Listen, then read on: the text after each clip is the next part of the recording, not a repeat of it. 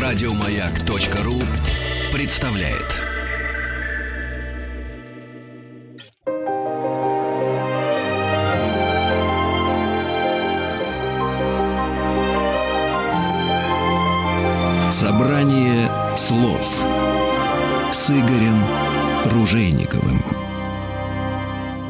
Дорогие друзья, здравствуйте. Спасибо большое за то, что ваши приемники настроены на частоты радиостанции «Маяк». Спасибо за то, что вы с нами слушаете программу «Собрание слов». Меня зовут Игорь Ружейников. Для меня большая честь представить нашего сегодняшнего гостя в студии радиостанции «Маяк». А вот здесь вот самое интересное, как его представлять. Я могу сказать, что это Эйка Топпинен. Я могу сказать, что это господин Эйно Матти Топпинен. Лидер, создатель группы, ну, я считаю, великой группы. Апокалиптика. Welcome. Спасибо. It was introduction of you. Yeah. You know, it's not so easy to pronounce. and you have a lot of variation of it.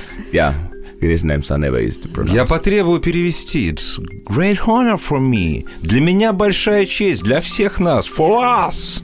And it was absolutely an honor to have you here today. Oh, I'm happy to be here. Thank you for having me. Начнем. Let's start. В этом году, если я не ошибаюсь, поправьте меня, группе 15 лет, да? С 93-го года ведем начало. If I got it right, this year it's 15 years anniversary of the band. Is it correct? Do we No. start counting from 1993 or earlier? Yeah, it's it depends. We we kind of uh, when we released the first album, 1996, then uh, the- then then we thought, okay, that was maybe the starting point. Even we started to play Metallica and metal music in general already in '93. It depends, you know. When we want to have an anniversary, we decide, you know, whether it's uh, '93 or '94 or '6. На самом деле все достаточно гибко и зависит от того, когда мы хотим праздновать какой-либо юбилей. Мы часто считаем с 96 года, когда мы, собственно говоря, начали играть металл, хотя металлику мы начали играть раньше. Поэтому 15 лет вполне можно считать и сегодня. Друзья, это финны. Они так же, как мы, любят праздновать. Your Finnish people like Russian really like celebrate things. yes, definitely. Абсолютно точно. Вот С 96 года срок велик. Вам не надоело заниматься музыкой? На виолончели вы играете с детства. Anyway, it's long time to play music, especially considering the fact that you play violin since childhood, right? Yep. So, are you not bored of or tired of playing no, music? not at, not at all. Because uh, at least un, un, until you, music is so cool and playing music because you can always find the new challenges and you can always challenge yourself and uh, try to find uh, find new ways of making music. So that's why it uh, stays very inspiring and very fresh. На самом деле это не становится скучным, когда ты находишь для себя какие-то новые вызовы, испытания, когда ты находишь новые способы играть музыку. И это позволяет сохранять вдохновение к делу. За 15 или 12 лет в вашей жизни изменилось много. Э, Вы, насколько я знаю, я могу ошибаться, вы женились, у вас есть дети. Когда вы начинали играть металл на виолончелях, наверное, где-то висел лозунг Яна Дюри. Sax and rocks and rock and roll. Все изменилось, наверное, или как? Ведь это же уже другой рок-н-ролл. It's passed a long time since you started to play in the band. Yeah, So you got married, yeah. your life extremely changed since then. So how do you feel about rock music now? It seems to be different since then. Um, no, it's been always uh, more or less same for me, and uh, you know, you don't need to have drugs or you don't have to need sex to have, um, or you, you can have sex, but you don't need, you don't need to have it. Sex and rock and roll Yeah, you don't, yeah. you don't have to have it with everybody, so it's not necessary to to be crazy and make um, exciting music. So, oh, but of course, obviously, um, when touring life, it's it's pretty tough because um, being one month on tour and playing almost every night, um, you can't get be crazy all the time. So. Um, I think the young bands they think that oh this old old school sex and drugs and rock and roll that's cool, but after a couple of that they figure out that nobody will stand it for. You know, even Lemmy is dead. Да, на самом деле рок остается роком, и, конечно, вы не обязаны действовать э, лозунгу напрямую, секс, наркотики, Оставьте, рок-н-ролл. оставьте два только из трех, да? Да, хорошо. Оставим а, контекст контекстом, но ты это испытываешь на практике. Когда начинаешь играть в группе и отправляешься в туры, и туришь по месяцу, играя шоу каждый день, ты понимаешь, что это не только веселье, но это и большая работа. И молодые фанаты, и молодые рок-н-ролльщики сначала воспринимают это как веселье, но практика показывает другое. И на самом деле времена меняются, но рок остается тем же, просто немного меньше секса, немного меньше остальных составляющих, но рок-н-ролла всегда много. Все больше и больше. Да. Скажите, пожалуйста, когда я впервые посетил Финляндию, это было давно, это было в 91 году, я поразился, что это, ну, это безумно музыкальная страна. Я был, э, в 91 году я был только в Хельсинки. Это была самая музыкальная страна на тот момент, которую я видел. Что сейчас? Также остается или еще более музыкально? Uh, In 1991, Igor had been visited Finland and he had been in Helsinki, and he was really inspired and impressed by them as a, one of the most musical country in the world. Do you think it's still the same these years? It's actually a very interesting question because uh, a lot of interesting things are happening. But I think in 80s and 90s, uh, Finnish music scene was uh, even more bubbling and more exciting in the way that there, there was more more different styles and more different genres. You know, on underground, the underground scene was really really strong and and a lot of cool things were growing up and a lot of crossover things. You know, collaborations with different uh, different music styles and stuff like that was going on in 90s and. Um, Maybe I think it's a global thing at the moment with the Spotify and stuff like that. That uh, um, things are getting more generic, or at least it's harder to hear about the interesting stuff, and it's uh, easy, easy to get the same bullshit that you know. It's uh, you are forced to listen everywhere. So, but I think that's a global thing. Still, uh, the Finnish music scene is, is very exciting and interesting, but maybe it's it's hard to tell. You know, I was uh, also in in that age, in in the '90s, that it was exciting to hang around in underground clubs and uh, underground places, and the metal scene was growing up really strongly. So was uh, exciting times. На самом Дорогие друзья, я сейчас перебью нашу переводчицу, я сейчас э, должен исправить э, свою большую ошибку. Уважаемая Дарья, я вас не представил. Вот сейчас Епешкова Дарья будет вот отдуваться за нашего гостя. Вот попробуйте все это вот сразу переведем. Вообще у вас получается Да, великолепно. Мое имя Да. выдали, теперь придется наиболее точно перевести эту большую прекрасную речь. На самом деле финская музыка до сих пор остается интересной, но можно сказать, что с учетом современных тенденций она более обобщенная, и музыка становится все более похожей друг на друга. У нас есть Spotify, у нас есть другие средства прослушивания музыки, и мы буквально вынуждены слушать все, что нам дают. А раньше, в 80-е и в 90-е, это было немного по-другому. Наверное, можно сказать, что музыка была интереснее и разнообразнее. Жанры перемешивались, игрались друг с другом. Было много андеграундной музыки. И люди действительно мно- га- гораздо больше ходили в клубы, гораздо больше потребляли и гораздо больше экспериментировали. Нельзя сказать, что сейчас все плохо. Сейчас просто все немножечко иначе. Нет такого, а, нет такой тяги к потреблению новой андеграундной, нестандартной музыки, потому что музыка стала доступнее, ее делают больше, и, возможно, стало немножечко проще в каком-то контексте. Дорогие друзья, вот э, комплимент вам огромный. Вот насколько все-таки это было вот хорошо перевести словосочетание bullshit плохо. Э, Не, просто не все очень плохо, это все нормально. Так, мы продолжаем. Когда вы заговорили о вызовах, вот скажите, исполнять Вагнера – это вызов или нет? You uh, told about challenging yourself. So playing Wagner, is it a challenge for you? Yeah, it was uh, at least uh, when I was asked to do that Wagner project. the challenge was that that I was asked to compose the thing, but also use Wagner music. So the big challenge was kind of write something that fits to Wagner, which is Wagner is um, is one of kind um, of the greatest composers of all time. So. As a challenge, this was kind of. it, I didn't know if I go, if I'm going to succeed, but actually, I I succeed pretty well. На самом деле, да, когда пригласили меня играть, создавать этот проект, мне дали задание использовать музыку Вагнера, но при этом еще и сочинить свою. И нужно было все это так соединить, сопоставить, чтобы это звучало хорошо. И я не всегда был уверен, что смогу это успешно сделать. Но, судя по всему, проект вполне удался. Вы оглядываетесь на великих виолончелистов прошлого или нет? Прошлого как 10-20 лет назад, так и больше. Я не знаю, там, на Ростроповича, на Пабло Казальца. Или ваша виолончель – это ваша ви- виолончель, ну и ваших коллег, и все. Uh, do you look back at the greatest cellos players of the past, or you just um, developing yourself individually? Of course, when I was studying, and when we all were studying, of course, uh, I was looking back into people like Pablo Casals, uh, what you mentioned, and uh, and other other great cello players. But uh, of course, when we started to play metal, it's been all about uh, generating, uh, cr- creating completely own style and own way, own way of playing cello, and how we play on Apocalyptica nowadays. It's um, it's very different comparing to what any cellist ever did before. So, but of course the roots are there, the basic skills. When we studied, uh, of course, the, all the Rostropovich and uh, all these big masters, they they were kind of the the reference, mm-hmm. you know, how we want to be. Да, конечно, обучение классическим стандартам, обучение в консерватории, оно а, мотивировало смотреть на великих э, виолончелистов прошлого, но когда они пришли к своей музыке и начали играть металлику, например, на виолончелях, это был совершенно новый способ э, игры на этом инструменте, и никто до этого раньше такого не делал.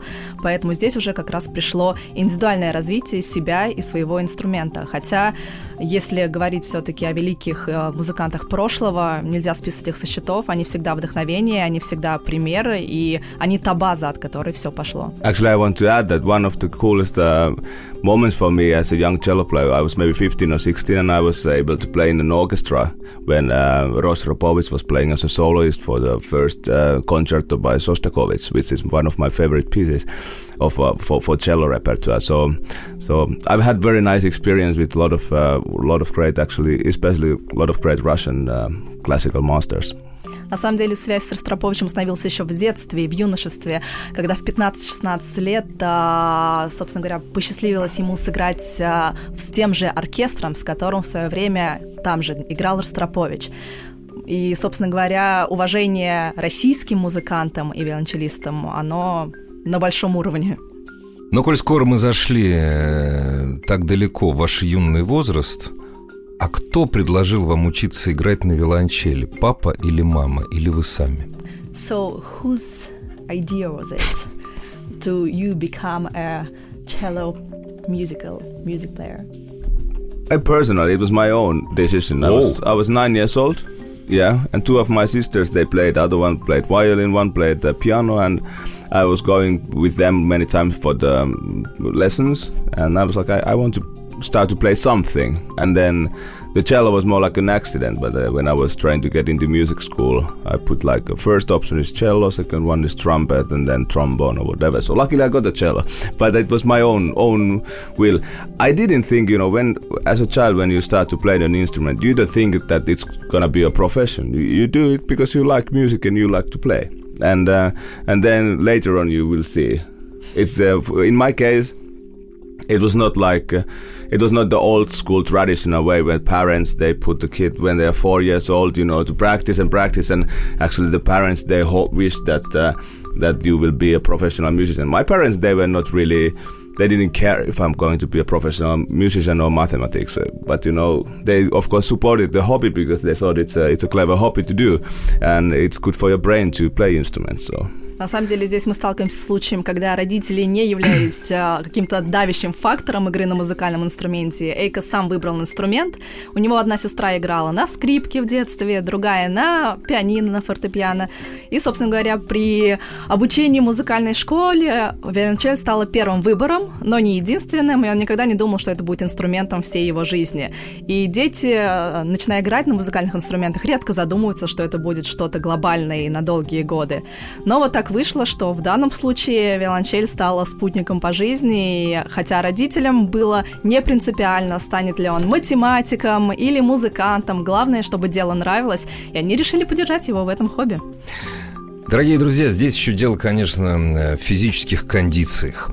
Одно дело с собой скрипку носить, а другое дело виолончель или контрабас. Is it uh, connected to the physical requirements for a person to play cello? Because one thing is carry violin with you, and another one yeah. is carry this huge instrument. I, I know a lot of uh, small, little, tiny girls uh, who are very good cello players. So it's it's uh, the size doesn't matter, you know. На самом деле в данном случае размер не имеет значения, потому что есть много хороших примеров хрупких девушек, которые прекрасно справляются с огромной виолончелью. Трудно работать с вокалистами. Группа начиналась, апокалиптика начиналась как инструментальная группа. Вы переработали с кучей выдающихся вокалистов, как финских, так и вокалистов из других стран. Трудно ли вам было работать с вокалистами? Was it С hard певцами. to, you to work with singers, vocalists during the recordings of your songs? No and yes, yes and no.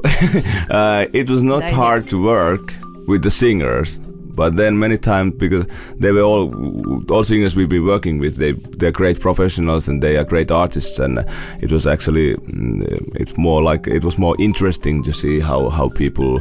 uh, how they approach music, and every every every singer has their own uh, own way to approach a song.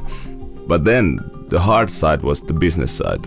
To to, to talk with uh, all these other record companies and managements and and we've been so much in trouble in so many places. Many times happened that we are just releasing the single with some singer and then their record company, no, you can't release it because now we're coming with own material and so it's been a it's it's been big mess. That was one of the reasons, for, like for why we for last album Shadowmaker, we wanted to have an own singer because even it was always great to work with different great artists but it was mess making the album was was a crazy mess and you never knew when somebody comes and close that door and you know it was um, it was so much depending on whatever assholes like A&Rs and whoever wanted to you know mess up this stuff. But working with people that with musicians that's been always great fun Тут немножечко нужно разделять. Работать непосредственно с артистами, с вокалистами, с певцами было легко, было прекрасно. Записи всех песен проходили на отлично. Но потом возникала бизнес-часть вопроса, когда после релиза песни приходили менеджмент артиста-вокалиста, приходил музыкальный лейбл, на который подписан вокалист, и начинали предъявлять свои права. Очень было много всяких неприятных случаев, с которыми приходилось бороться. И, к сожалению, не хотелось бы оставаться и находиться в такой ситуации, когда ты подвешен и не знаешь, в какой момент тебя могут остановить и могут как-то препятствовать твоему творчеству. Именно поэтому мы постоянно держим и держали мысли о том, чтобы завести своего вокалиста, с которым не было бы таких проблем. А вы деловой человек? Businessman? Вот Чак Берри, Чак Берри никогда не выпускал вот нити управления деньгами, допустим. Ну, все по-разному. Кто-то в музыке. А вот вы деловой человек. So, as an example, Chuck Berry always controlled all the money part, financial part, and everything related to his business, to him. What about you? Are you a businessman? Yeah, yeah, yes. uh, I don't want to get too much involved. That's why we have a manager and stuff like that. But I, I follow up all, and actually everybody in the band, or almost all, of us, we we have our own company, and you know we we need to know. As a company owners, we need to know what our company does, and you know where the money goes and and why. So we we are following up that, but it's it's more about uh, it's not like we try to optimize how to make uh, as much money as possible. It's not about that. If some some people think that that's the business talk. For us the business business thought is more like okay how we optimize things and um, whenever we go on tour we want that uh, it makes sense. That you know the financial side makes sense and you know the uh, all the promotion and there are so many other things on making business than making money. It's actually it's more about making a good structure and good plan and, and to make sure that everything makes sense. So in those terms, I'm definitely a businessman. Да, абсолютно. Я тоже люблю следить за всем, что происходит касательно группы. Я не роюсь в деталях, именно для этого у нас есть менеджмент, но я постоянно слежу за всем, что происходит, так же, как и все участники группы, потому что мы владельцы нашей компании, и мы хотим знать, что там все развивается хорошо. И я не говорю о том, чтобы заработать все деньги мира. Развивается хорошо в контексте того, что если мы делаем тур, то нам нужно понимать, что это выгодно всем всем, выгодно промоутерам, выгодно группе, что все происходит причинно, и у всего есть подоплека, и все под контролем. Мы не прерываемся, дорогие друзья. Я уверен, вы не уходите от своих радиоприемников. Давайте послушаем что-нибудь с альбома Shadowmaker.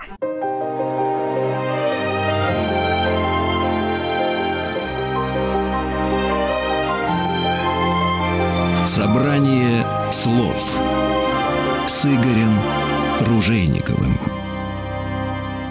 Дорогие друзья, по-прежнему у нас в гостях, и жалко, что время летит так быстро. Отец родной и создатель, и лидер, и участник, и композитор э, великолепной группы «Апокалиптика» Эйка Топинин, Большой Топинин, Эйно Матти Топинин. Еще раз здравствуйте. А помогает нам в нашей беседе Дарья Епешкова. Спасибо вам, Дарья, за то, что помогаете. Спасибо, рада. Так, продолжаем. Когда-то давным-давно вас воспринимали после альбома 96 -го года. Это финские парни, которые необычно на виолончелях играют металлику. Вам быстро удалось избавиться от этого имиджа? Long time ago, in 1996, people thought of you, of you as about guys who doing unusual things like playing Metallica on cellos. How did you manage to get rid of, of this stereotypic image? In the very beginning, when we did the first album, we didn't even think that we are a band. We were just a bunch of good friends who play cello and who love metal. And and but because of one performance, we were asked to make an album, and we thought, let's do it for experience. And we had no expectation for the future. We we thought if we sell a thousand copies of the CD and get few gigs, that's pretty cool. And then it started to roll and roll and roll, and then we've been all the time following step by step like okay what we want to do now and it was clear after second album uh, it was clear that okay now we have played covers so much um, if we want to actually be a real band we have to start to make own music. And uh, and we were big on big fights with record company. They they wanted us to make one more cover album and like two cellos kind of things. And we were like no way get the fuck out of here. You know we we want to we want to do this kind of album. And uh, and uh, then we made cult.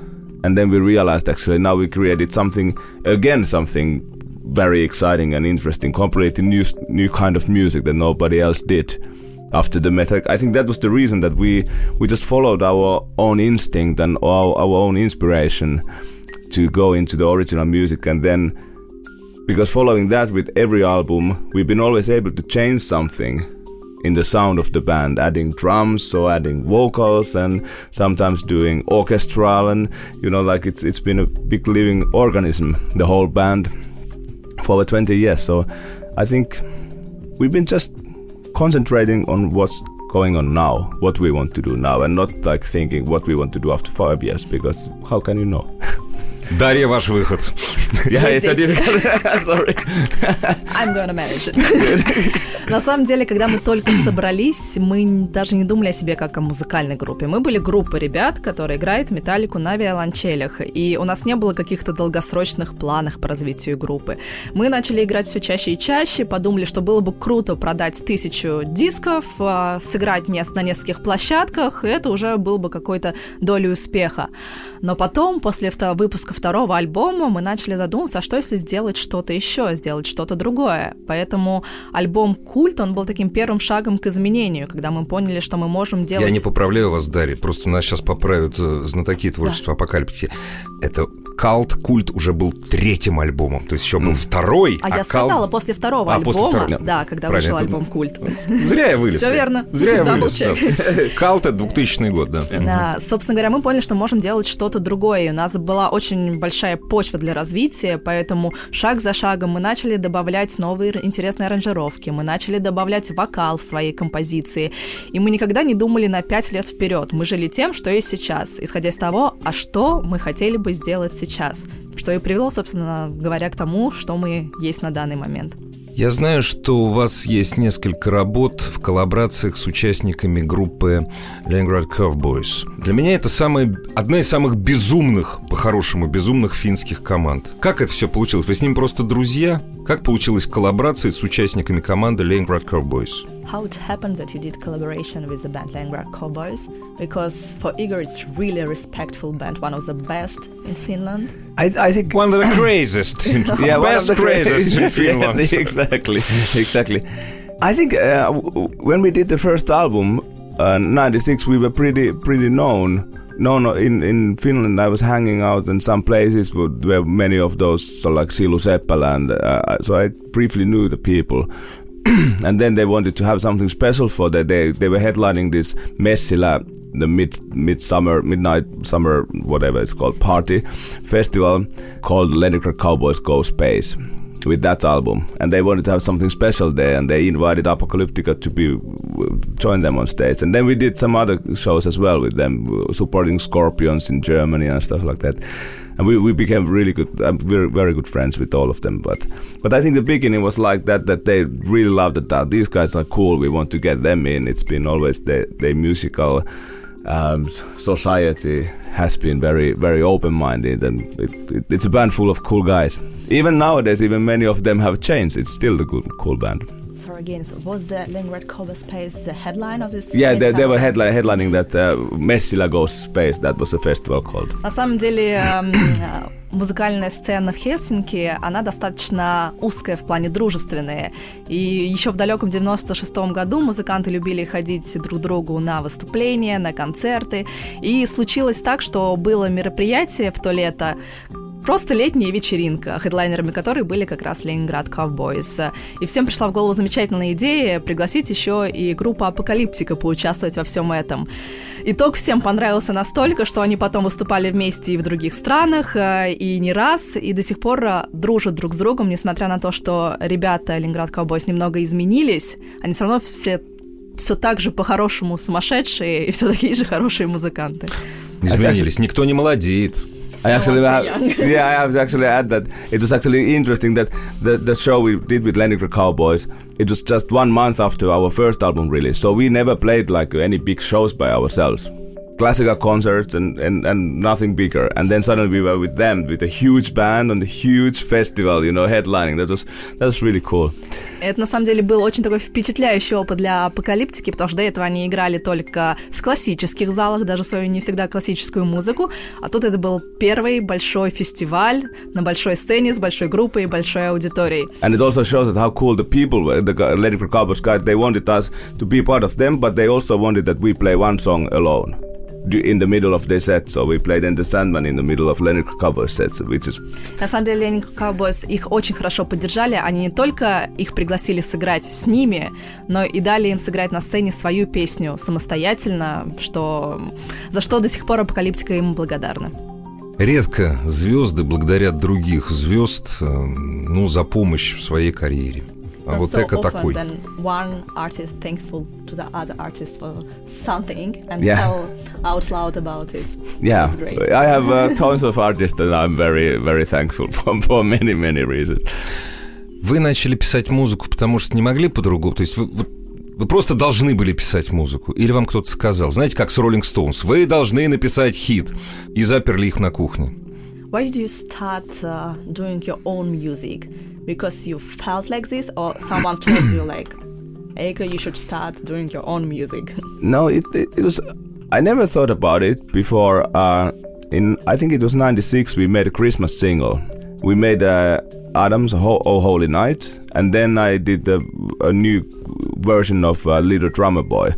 But that arrangement was very free from the original song, so I actually composed riff parts and some some new parts, and then I was like, actually, mm, maybe I should try to write something completely on. And and it was it was very natural process. And then I wrote the Harmageddon was my first composition ever I, I made. And uh, and I, I found that interesting and in the in the connection with that that I realized that actually if we want to develop the band and if we want to get deeper into the what you can do with the cello on, on metal world the best way to do it is to write own music and and I always found writing e- even learning to write more challenging than learning to play cello.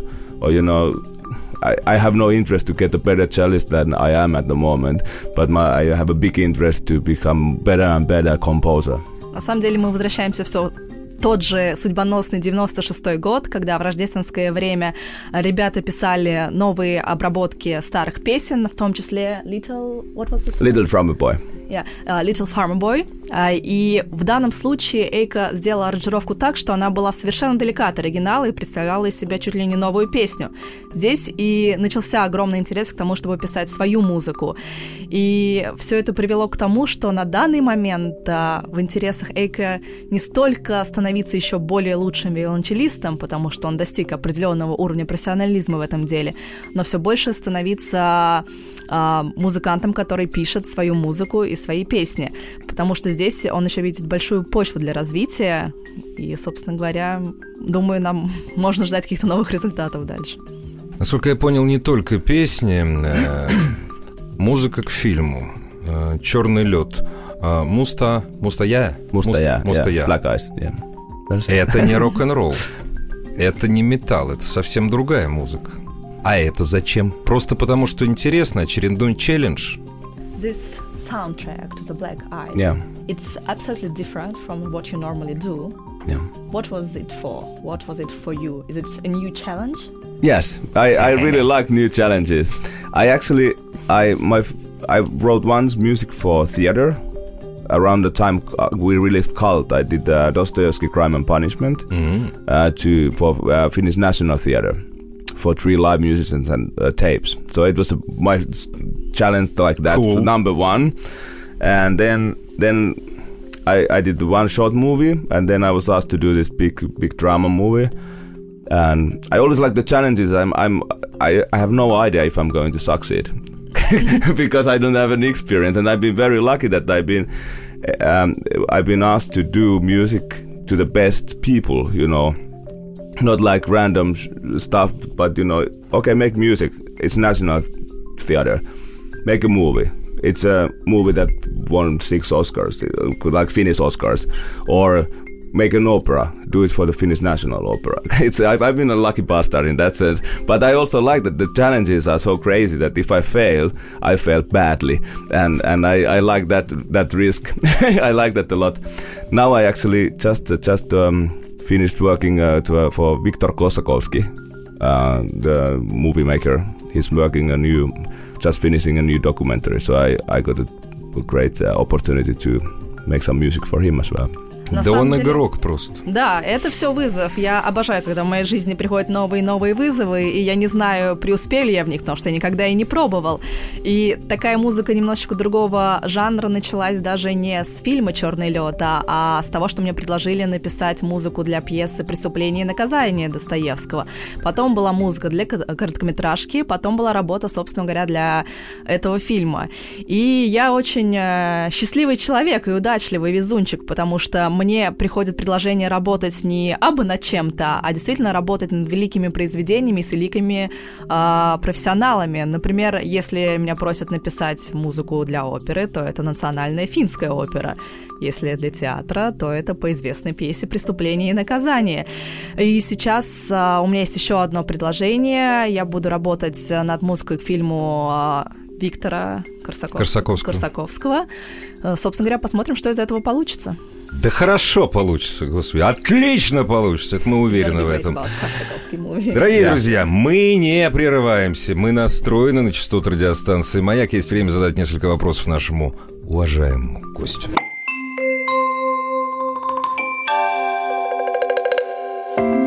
Собрание слов с Игорем Ружейниковым.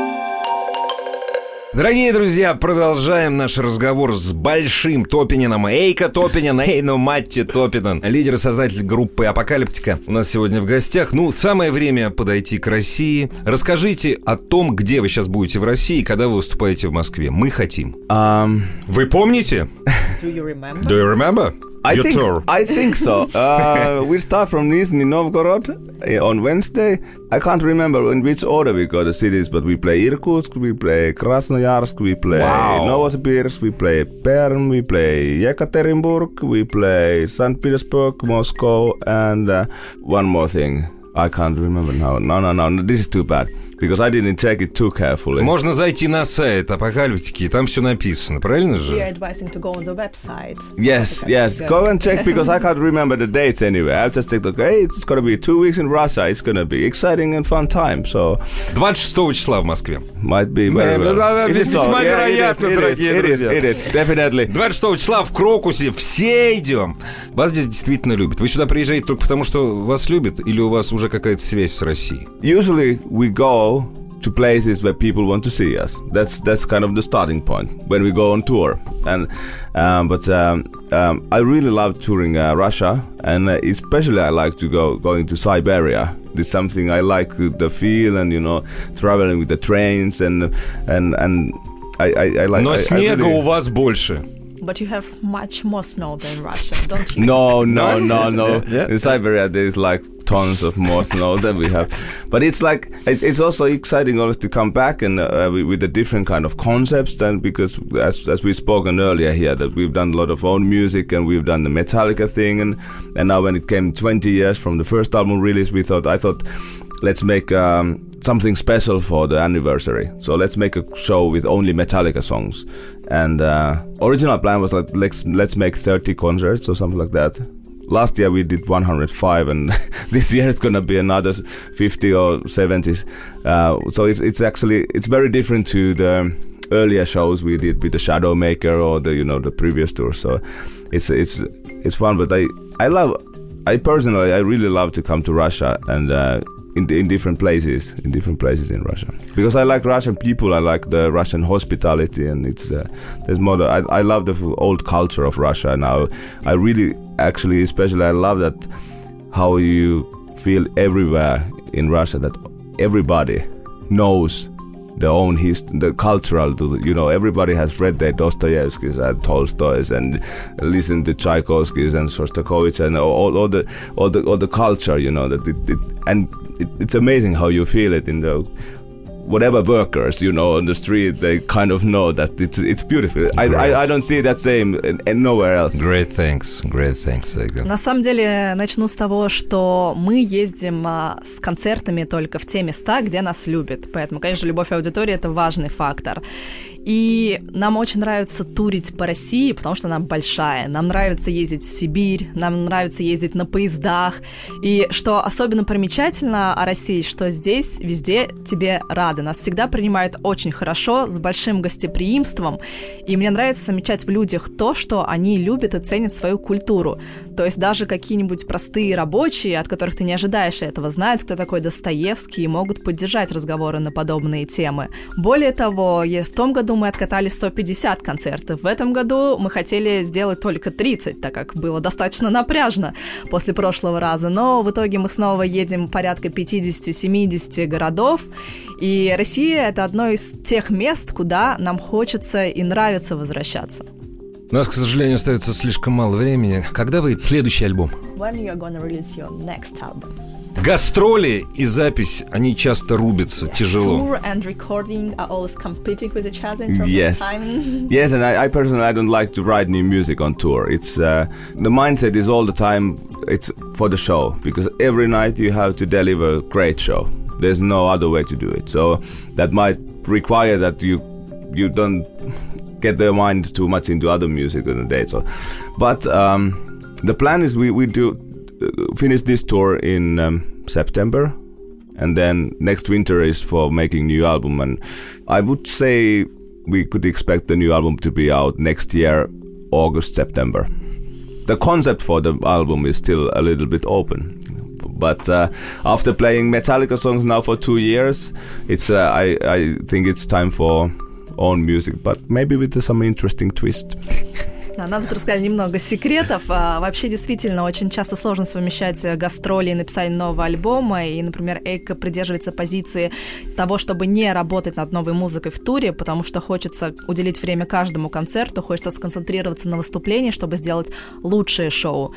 Поэтому этот тур заканчивается в сентябре, и после этого зиму 2018-2019 они хотят посвятить написанию нового альбома.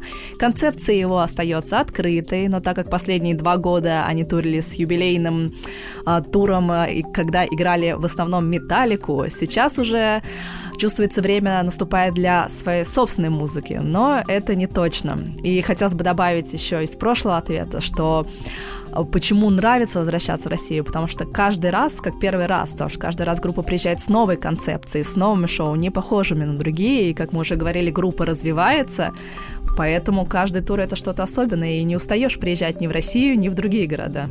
Дорогие друзья, если альбомы это прекрасно, но это апокалиптику надо смотреть и слушать живьем. И слава богу, слава богу, начало большого нового европейского турне. Я пойду в Москве 26 числа, ну а вы уж куда получится. Посмотрите, пожалуйста, зайдите на сайт, э, зайдите на сайт группы, несколько десятков городов, это потрясающе. Большой Топинин, Эйка Топинин был сегодня у нас в гостях. Огромное спасибо. Китос и успехов. Китос, спасибо. Спасибо большое.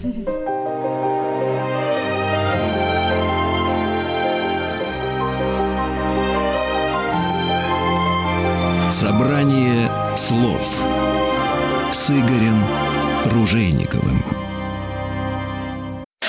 Еще больше подкастов на радиомаяк.ру